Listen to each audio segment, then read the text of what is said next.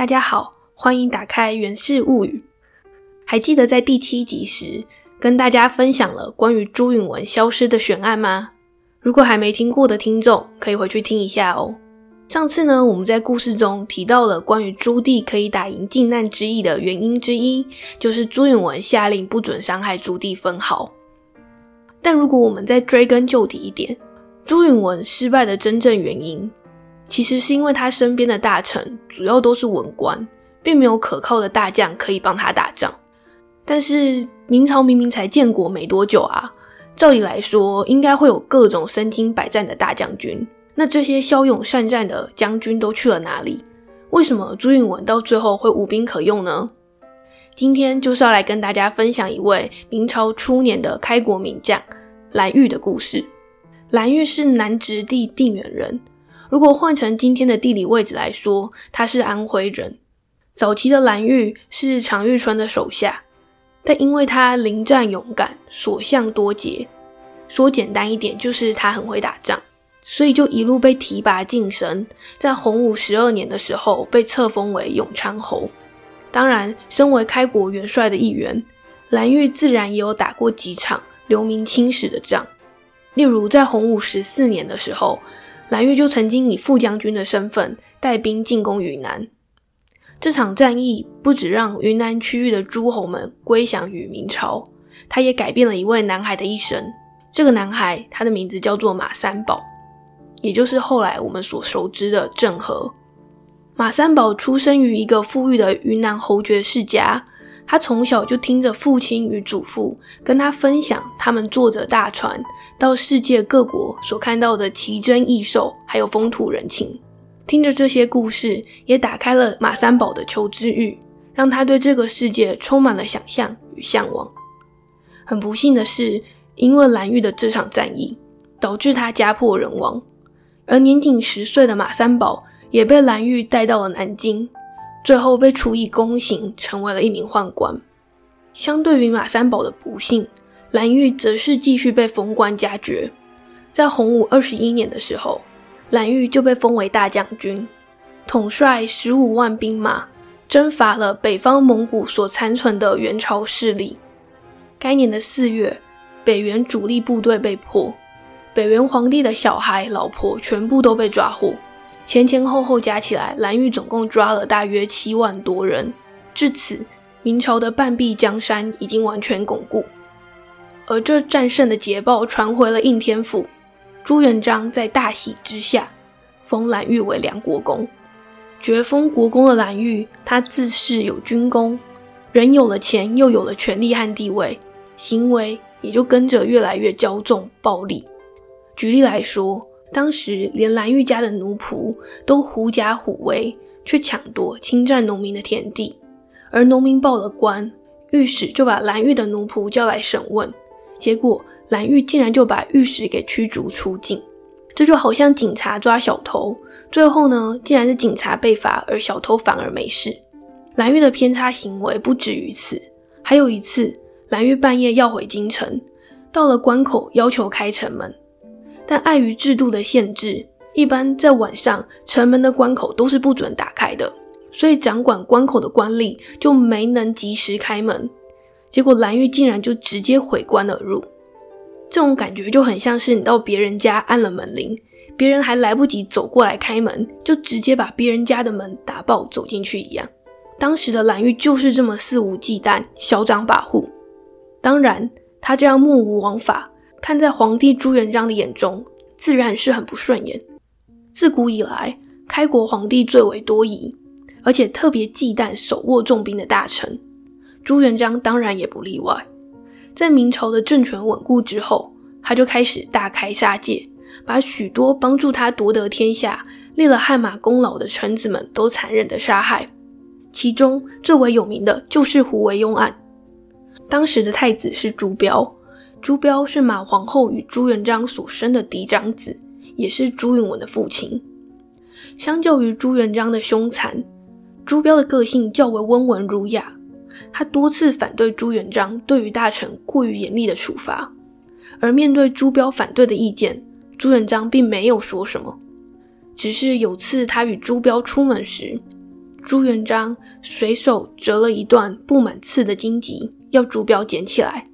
朱标看着地上布满着密密麻麻刺的荆棘，就对朱元璋说道：“父皇，这荆棘上都是刺，儿臣怎么抓啊？”朱元璋回答道：“不敢抓是吧？父皇抓给你看。”这话一说完，朱元璋就抓起了荆棘，用手把荆棘上的刺全部都弄干净，两只手鲜血淋漓的，然后把荆棘递给了朱标。接着，朱元璋语重心长地说：“儿啊，你想想，这荆棘就是皇帝的权杖，我帮你把这些扎手的刺都给去掉了，这样你拿着还不顺手吗？”从这里我们就可以看出。朱元璋对于他的这位接班人是非常的宠爱以及照顾的，他对朱标寄予厚望，同时也一路为他披荆斩棘。而嚣张跋扈的蓝玉，之所以朱元璋没对他动手，还让他如此的肆无忌惮，比起蓝玉在开国时所立下的战功，最主要的一个原因就是他和当时的太子朱标的关系很好。有一次。蓝玉从蒙古班师回朝，他就跟朱标说，他在北平看了燕王朱棣在北方的行为举止，就像皇帝一样，而且有算命的跟他说，燕王朱棣有天子的面相，请朱标一定要事先预防，小心一点。可惜的是，当年的朱标并没有把这段话听进去，他认为燕王对他非常的尊敬，并相信他绝无二心。所以此后，蓝玉也就没再提起过这件事了。然而，朱标没听进去，这段话却传入了在北平的燕王耳里，这也为蓝玉的结局埋下了伏笔。洪武二十五年，朱标突然病逝，朱元璋在哀痛之余，也在同年将朱标的长子，年仅十五岁的朱允文立为皇太孙。此时的蓝玉依然桀骜不驯。丝毫没有察觉朱标的离世已经让政情发生了一百八十度的大转变。在朱标过世后，燕王朱棣就立刻入朝上奏朱元璋，表示蓝玉等虎将在朝廷中过于恣意妄为，要趁早抑制，否则将来可能会尾大不掉，难以治理。朱元璋也很清楚，他这个才十五岁的孙儿根本没有什么政治经验。朝堂上又满是手握兵权的悍将，未来要巩固政权将会非常的艰辛，所以他在心里也早有了要大狱功臣的想法。而此时手握重兵的蓝玉，自然就成为了朱元璋眼里一颗碍眼的刺，必定要拔除。洪武二十六年，也就是朱标过世的隔年，锦衣卫指挥蒋宪指控蓝玉谋反。并在蓝玉府库中搜出近万把倭制武士刀，说蓝玉计划要在朱元璋出宫耕种农田的时候起事。最后，朱元璋以谋反罪处死蓝玉，不止抄家，还一连诛了三族。凡是跟蓝玉有所关联的人都被称为蓝党，总共约一万五千人遭到诛杀，历史上称为蓝玉案。但其实，像蓝玉这样手握重兵的高级将领，如果真的计划谋反，又怎么可能毫不反抗的束手就擒呢？很明显，蓝玉并没有做好要对抗朝廷的准备。大家都心知肚明，他根本没有打算要谋反。而一手给蓝玉扣上罪名的，其实就是朱元璋本人。在明朝的时候，谋反一般是要被处以凌迟之刑的。但朱元璋却说念在蓝玉开国有功，所以减轻他的刑罚，改为剥皮之刑，让蓝玉可以死后留个全尸。或许这也是朱元璋对这位开国老臣最后一丝的怜悯以及愧疚。可惜的是，朱元璋机关算尽，却没算到他亲手为孙子拔掉的这颗刺，竟可能会是未来朱允文所需要的一把大刀。正所谓鹬蚌相争，渔翁得利，朱棣就这样成为了笑到最后的大赢家。嗨，大家好，大家刚听完的就是蓝玉的故事啦。那跟上次朱允文那集一样，讲完故事之后呢，我们后半段的节目就会来一点展开故事里面的一些内容，提到一些关于古代历史的冷知识。那今天我们的来宾，应该大家可以猜到啦，跟历史有关，就会是教主。教主跟大家打招呼。嗨，大家好，我是教主。上一集教主的表现好像得到了一些网友的赞同呢，他们觉得教主可以信口拈来一段故事，感觉很不错。期待今天教主会再分享更多有趣的故事给我们哦。过奖过奖，谢谢大家。刚刚在故事里面有提到啊，指控蓝玉谋反的是锦衣卫蒋宪，不知道教主你有没有觉得，为什么是锦衣卫去指控蓝玉谋反？而不是捕快或是其他的司法机构去抓蓝玉呢？哎，这个就要说到没有人权的社会了。没有人权的社会，它为什么没有人权呢？因为司法不独立啊。那为什么司法不独立呢？是因为有独裁。把这个系统套用在明朝身上，就是说，如果是捕快的话，他就是走司法体系，对不对？嗯。那锦衣卫呢，应该是直接隶属于皇帝，直接隶隶属于这个独裁者，所以。这就是没有人权的黑暗社会会造成的事情。好，你真的蛮厉害的，因为我本来预设你的答案会是你不知道，所以呢，我就去查。因为我跟锦衣卫不熟，我只是觉得名字听起来很帅，所以我并不知道锦衣卫做什么。但没想到你竟然知道，没错，锦衣卫它的全名是锦衣卫指挥使司，然后它就是明朝独有的特务机构。只属于皇帝，所以就像你刚刚说的没错，因为他是独裁体制，皇帝独裁，然后皇帝就直接设立了这个专门给皇帝使用的一个机构，所以简单的说，他们就是专门帮皇帝办事的一群人，所以这也解释了为什么蓝玉这个案子会有锦衣卫推动，因为刚故事里面就有提到了嘛，其实从一开始想要把蓝玉这一个派系全部拔掉的人就是朱元璋。那蓝玉其实本来就没有要谋反，所以当然就是必须要有皇帝设立的这个特务机构去指控他谋反，因为所有东西他才可以捏造出来嘛。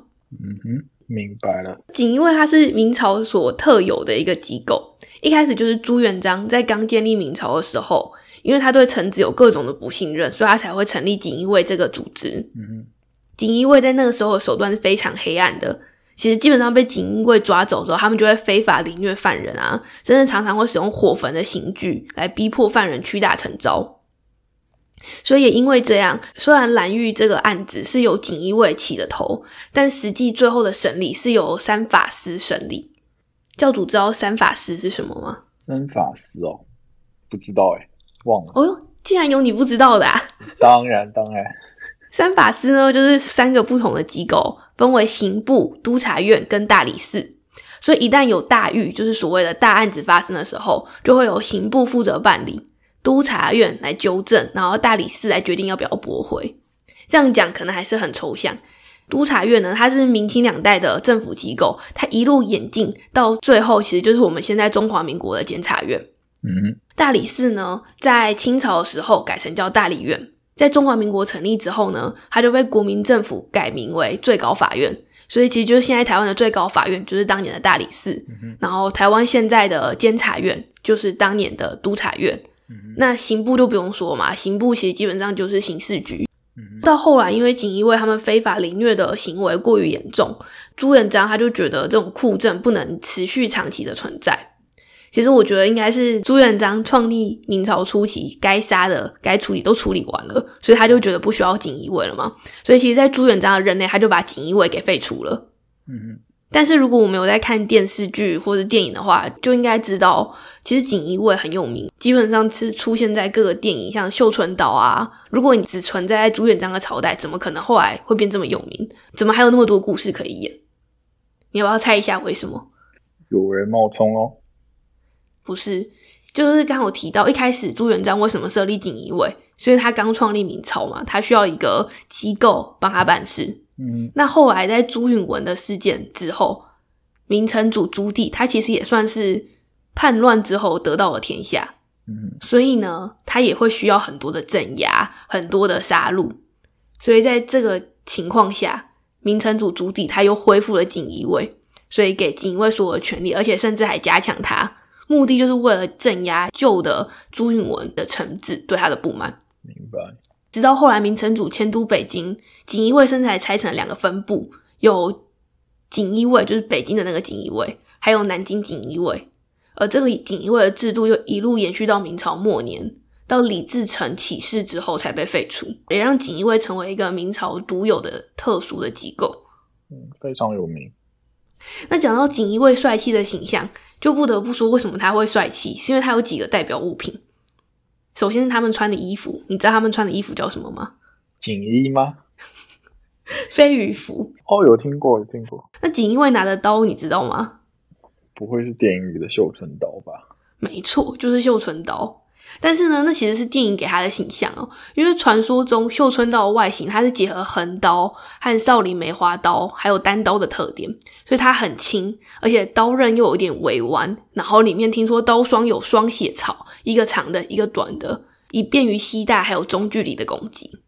但是呢，事实上在古籍里面根本就没有对绣春刀有过详细的描述，而且到现在也没有任何出土的文物可以证明绣春刀这个实物真的存在过。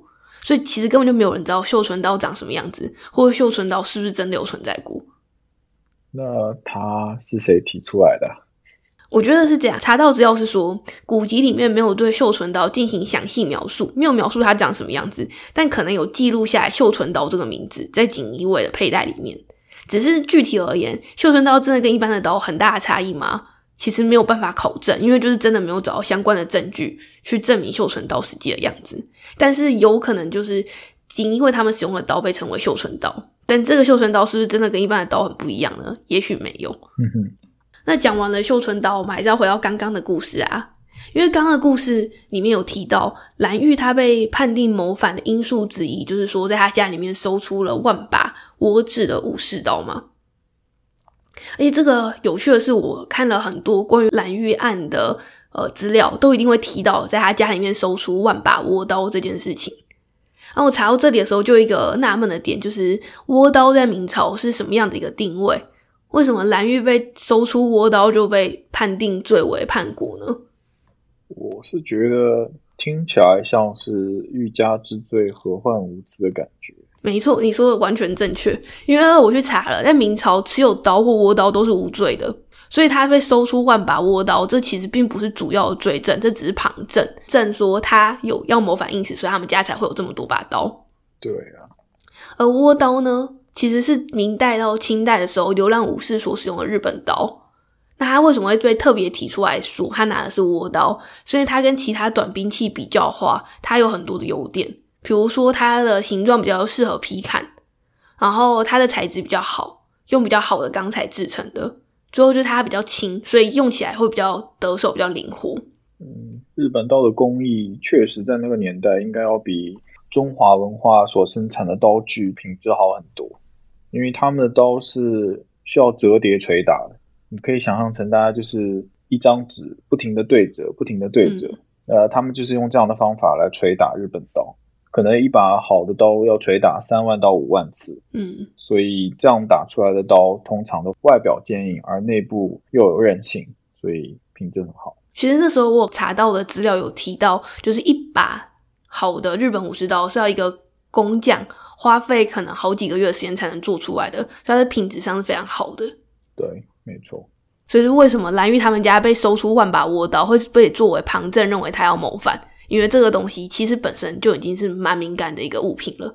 不过说实话啦，谁会在家里放一万把倭刀啊？而且他又是那么有权势的一个人，这种东西对他来说简直唾手可得。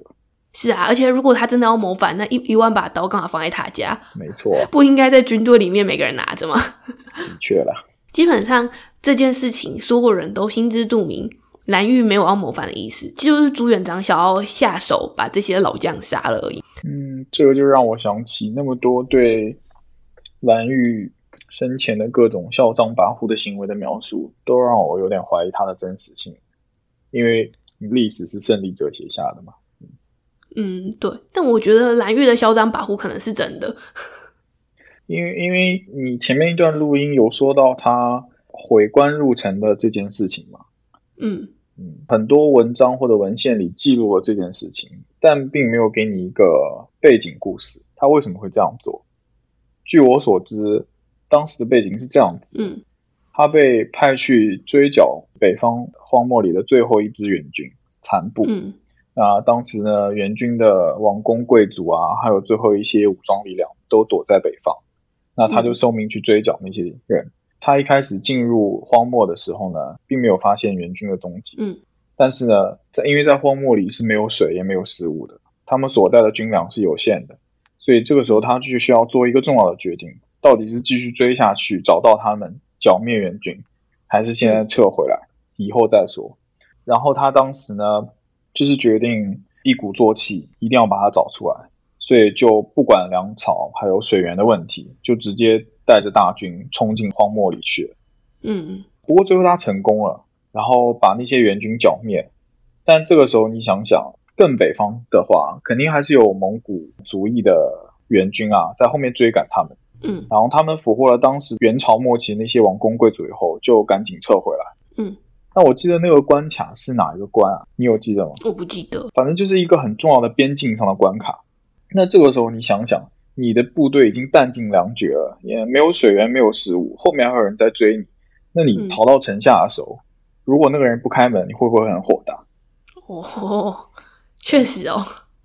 所以这种事情啊，我觉得嗯很难讲啊。也是啦。哦，你这样讲的话，如果真的是这样的原因的话，那确实蓝玉回关入城就合理很多了。就想象一下，我们在看《李斯朝鲜》这部电视剧的时候，如果你知道后面有一堆僵尸在追你，你逃了好不容易历经千辛万苦逃到城下，那个人不开门。你会不会火大？哦，可是我我记得《李斯朝鲜》确实有这样的剧情啊，他们好像确实就是把门打破进去了。没错啦，所以如果如果是在那样的情境下哈，我觉得倒是可以理解。嗯，好吧，教主真的又是信口拈来一段故事呢，真是没有让人失望。哎，过奖过奖。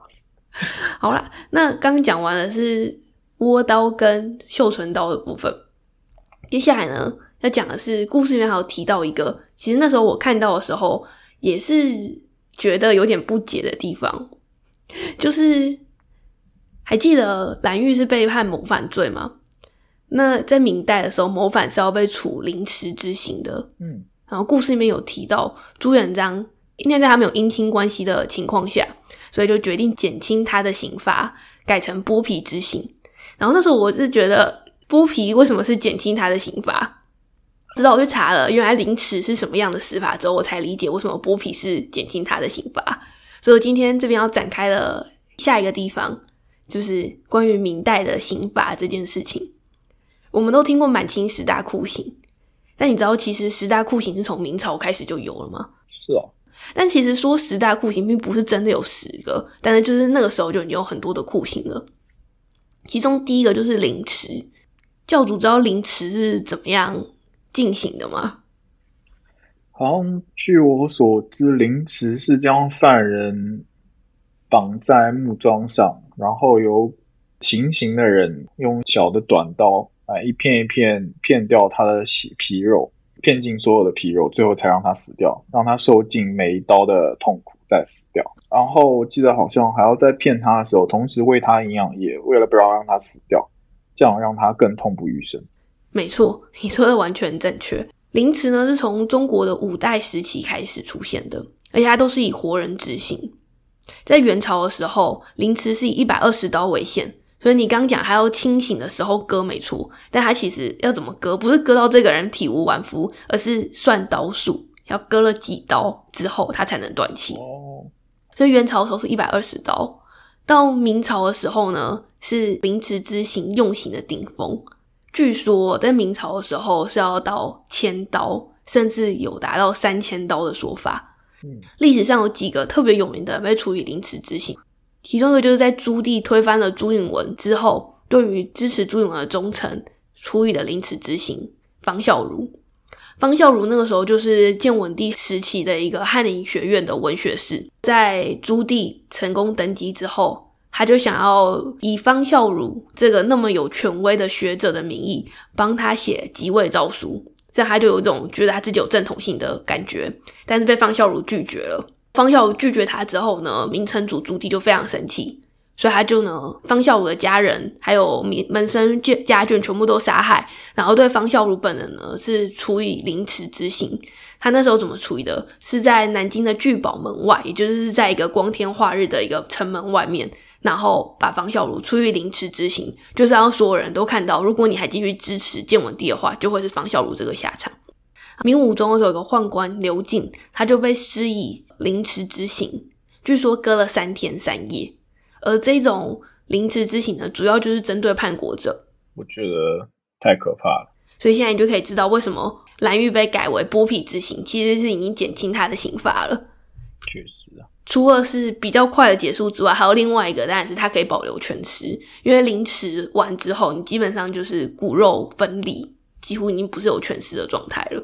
讲完凌迟之刑，那我们来讲讲蓝玉所被判以的剥皮之刑。你知道剥皮之刑是怎么进行的吗？哇，这个我就完全不知道嘞。因为剥皮呢，要做的事情是要保留皮的完整性，它是要整张皮拔下来，它不是一点一点拔下来的。所以呢，为了要让它皮可以整张完整的下来，他会在他们头上开一个小洞，然后再把水银灌到这个洞里面，水银就会把你的皮跟肉分开，所以你的整张皮就会被拿下来了。这就是剥皮之刑。嗯，教主很怕血的人，现在听到这还还还可以吗？听好可怕啊！还没说完、欸，刚刚讲的这两个只是故事里面有提到的两个刑罚，但我还有在另外准备两个中国古代的酷刑。关水牢吗？这是酷刑吗？关水牢不算酷刑了啦，你关水牢听起来也不可怕，不是吗？不过关水牢也蛮苦的，我不知道大家知道关水牢是怎么死的。就水牢是这样，它是让你丢到水牢里面之后，你只能是站着的，所以你只有头在上面。但是呢，人没有办法一直久站，但你一旦坐下去，你就会没气，所以呢，你之后就会是精力交瘁下还是溺死的。嗯嗯，明白。就是水牢最苦的地方。我突然想到一个酷刑，不过是在那种轻功剧里看到的，你说拿针刺吗？不是？容嬷嬷呃，同一部剧里出现过另外一个，就是拿那个竹夹板来夹手指。哦，那个也都不算酷刑了啦，那个又不会死，那只是惩罚而已。我十指连心应该很痛哦，看到都很痛。我现在想到都很痛。我现在要跟你讲的才会痛。我接下来要讲的下一个酷刑是跑路，这可是有悠久历史的酷刑了。那你知道它是怎么执行的吗？跑路就是烧红的铜柱啊，让那个人绑在上面。这个酷刑我记得第一次看到应该是在商朝了，非常古老的酷刑。没想到他们后来一直用。一直用，而且在明朝也有一个有名的人被处了跑落之刑而死。我觉得不仁不义的得到王朝，下场都还是蛮不好的哦、前面我们有提到明成祖朱棣是推翻了朱允炆登基的嘛？嗯那后来呢，朱棣自己的儿子又发生了一样的事情，朱棣一样传位给他的大儿子，但是呢，他的二儿子朱高煦一样很不满，认为他比他的大哥还要更有资格当皇帝。可是朱棣的大儿子呢，他是一个胖子，所以在他登基之后没多久，就是当年度他就挂了。他死了之后，一样是传给他的儿子嘛。可是这个时候，朱棣的二儿子朱高煦认为他比较有本事，可以当皇帝，所以他就打算仿照朱棣的做法，再一次要把新的这个登基的小皇帝推翻。所以他起兵又要跟侄子宣德帝争夺皇位。可是这一次呢，他就不像朱棣一样了，朱棣是推翻成功了，朱高煦就失败了。他失败之后呢，当然嘛，胜者为王，败者为寇，他就被宣德帝处以跑落之刑而死了。我觉得这真的也是报应吧。朱棣自己把他的侄子推翻，而拿到的皇帝的地位，而他的儿子最后下场就很凄惨。真的很令人唏嘘啊。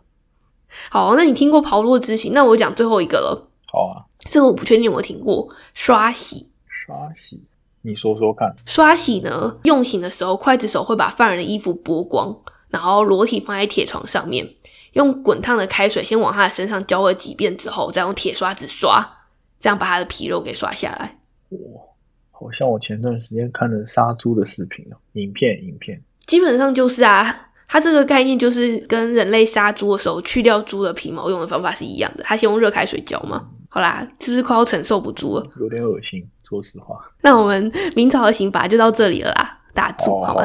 不要这样。那么进入最后一个啦，在故事的前半段，我们有提到一个蓝玉去打了云南之后，带回了一个特别有名的人。那时候我把他叫做马三宝嘛。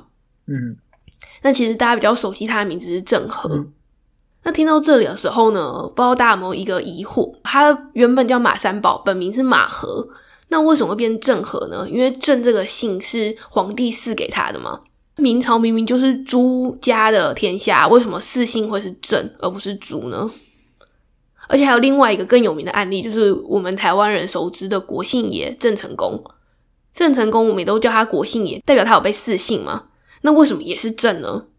你有想过为什么吗？不知道哎，为什么？国姓应该是朱吧？是没错，国姓应该是猪。所以其实郑和跟郑成功这两个人呢，是有名的让人误导，以为他们被赐姓为郑的两个有名的人。郑和他确实被赐姓了，但没有人说他被赐的是国姓，所以他其实是被赐姓郑，但他并不是被赐姓国姓，所以是他为什么不是叫朱和？嗯，然后呢，其中还有个原因，因为郑和他本身是回教徒，那我们都知道回教徒他是不吃猪肉的嘛。然后如果赐姓猪的话，就跟猪肉的猪是同音的，所以对郑和而言，收到朱这个姓可能也不是一个他能使用的一个姓。那为什么最后朱棣会是四名郑给郑和呢？除了有这个宗教信仰的问题之外，还有一个说法呢，就是那时候朱棣发动靖难之役，然后郑和在靖难之役中的郑村坝之战有功劳，所以说朱棣就私信他郑来纪念他在郑村坝所立下来的功劳。